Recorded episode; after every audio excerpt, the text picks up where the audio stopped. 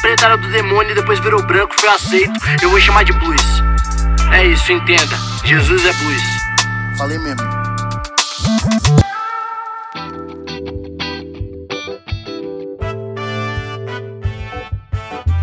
Salve, salve!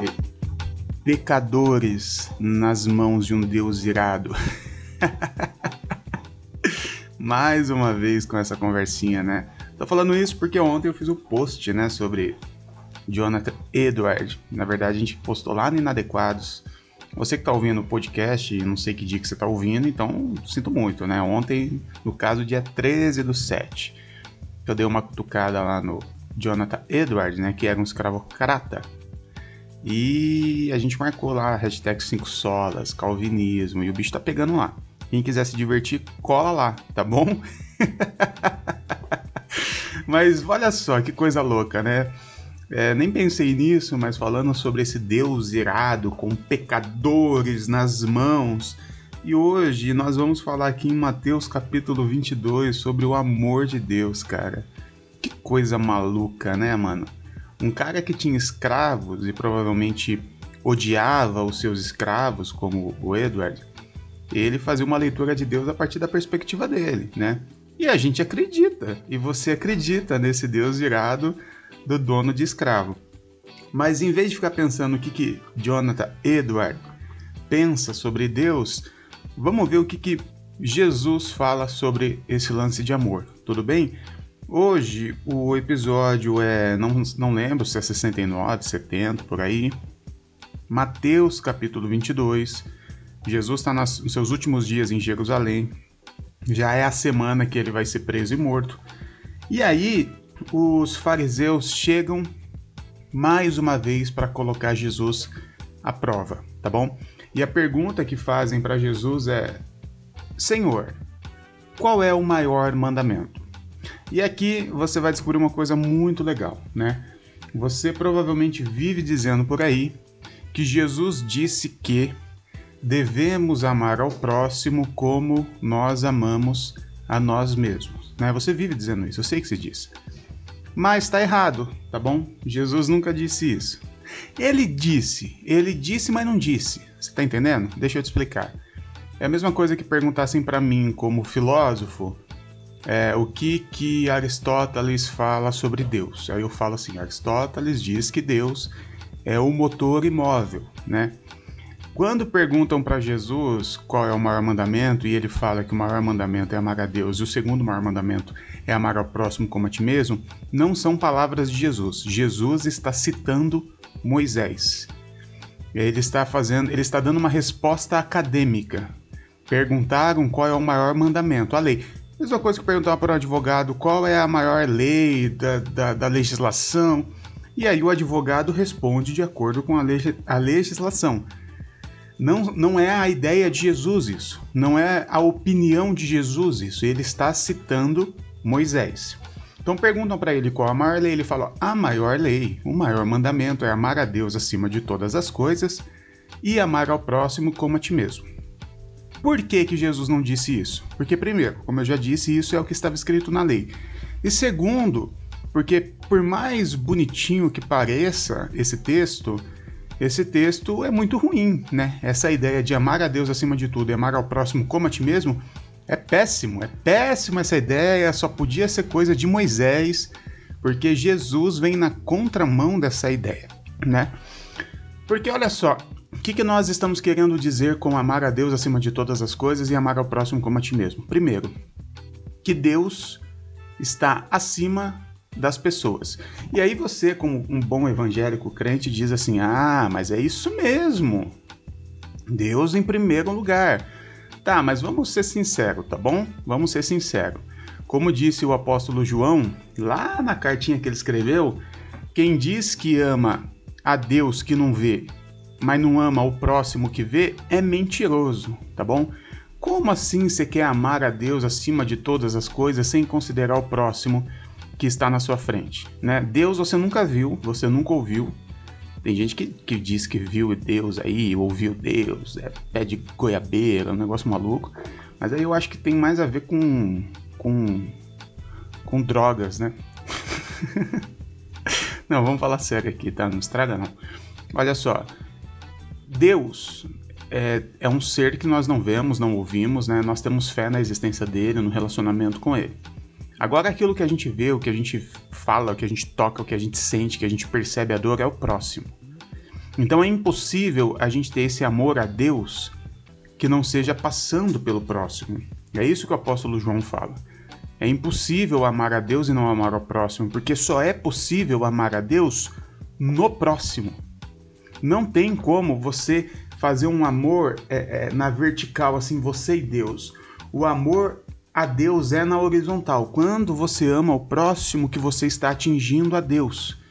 Lembra quando o próprio Jesus disse que quando vocês fizerem algo a algum oprimido, né? Dar comida a quem teve fome, dar água a quem teve sede, dar roupa a quem teve frio. Quando você fizer um desses, é que você estará fazendo a mim. Você, deixa eu te falar um negócio aqui, talvez você fique chateado, mas você não pode fazer nada por Deus. Isso, aceite essa verdade. Durma com ela, tá bom? Você não pode fazer nada por Deus, tá?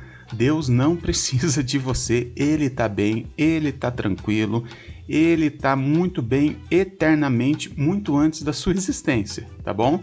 Então esse lance de que nós somos adoradores e que sai senso suave, que sobe pro trono e Deus pega aquela fumaça e ah, isso é conversa fiada, tá? Se Deus precisasse desse negócio aí, esse Deus egocêntrico, narcisista, isso aí não é Deus, isso aí é o ser humano. Isso aí é um Deus à imagem e semelhança do homem, tá? Deus não precisa de nada nosso. Ele pede que, no... que a nossa atenção seja direcionada ao próximo. É como se ele falasse assim: olha, gente, tá tudo bem, tá bom? Tá tudo bem para mim. Fica tranquilo, eu não tô precisando de nada toda essa atenção que vocês estão dando para mim, que vocês passam horas ensaiando no louvor para fazer uma adoração, passa semanas ensaiando uma dança. Gente, para. Parou, gente. Parou, parou, parou. Tá bom? Pega toda essa atenção, todo esse investimento de tempo, de recursos e faça pelo próximo. É só assim que vocês podem me alcançar. É Deus falando isso, tá bom? Aí você fala assim: "Ah, mas o que, que Jesus falou sobre isso? Porque a única citação que nós temos aqui é então Jesus citando Moisés, né? Amar a Deus acima de todas as coisas e amar ao próximo como a ti mesmo. Mas como eu já disse, isso aqui é uma citação do Moisés e não de Jesus. Aí se você dá uma chegada lá em João capítulo 15, que a gente vai ver isso um pouquinho mais para frente nos próximos episódios, que Jesus está na ceia com os meninos, tal, e ele fala assim: "Um novo mandamento vos dou. Lembra disso? Você lembra disso? Lembra disso? Então, é como se Jesus tivesse citado isso aqui. Perguntaram para ele qual é o maior mandamento. Ele responde. Aí eu acho que ele saiu de lá e ficou assim: caramba, esse mandamento aí não tá com nada, não, hein, gente?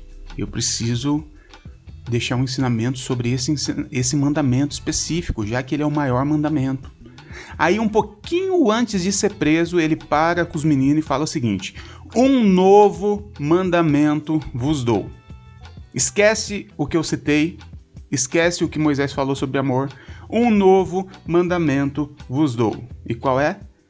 Amem uns aos outros como eu vos amei. Ponto. E aí Jesus solta o microfone.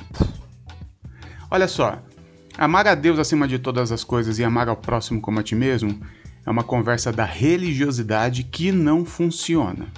Amar, aos, amar, ao, amar ao próximo como ele nos amou, essa é a ideia cristã sobre amor. Tudo bem? E como é que Jesus nos amou? Vixe, aí a gente vai ter que entrar numa discussão longa. Inclusive, eu acho que eu já falei sobre amor aqui em algum episódio que é o amor incondicional, né? Que não é aquele amor que tem a ver com sentimentos, né? Não é desejo, não é paixão, não é alegria, não é felicidade, é amar, né? E o que é amar, né? Qual é a se, se amor é verbo e todo verbo requer uma ação, qual é a ação do verbo amar? Eu acho que isso aí está respondido no versículo mais conhecido do Novo Testamento, né? Que você decorou na semana que você aceitou Jesus, fizeram você decorar esse versículo. João 3,16 que diz: Deus amou o mundo de tal maneira que deu o seu único filho. Então, a ação do verbo amar é dar, é se doar, é dar tudo que você tem, é dar o seu melhor. Então, amar ao próximo como ele nos amou é você se doar ao próximo. Tá vendo como faz sentido?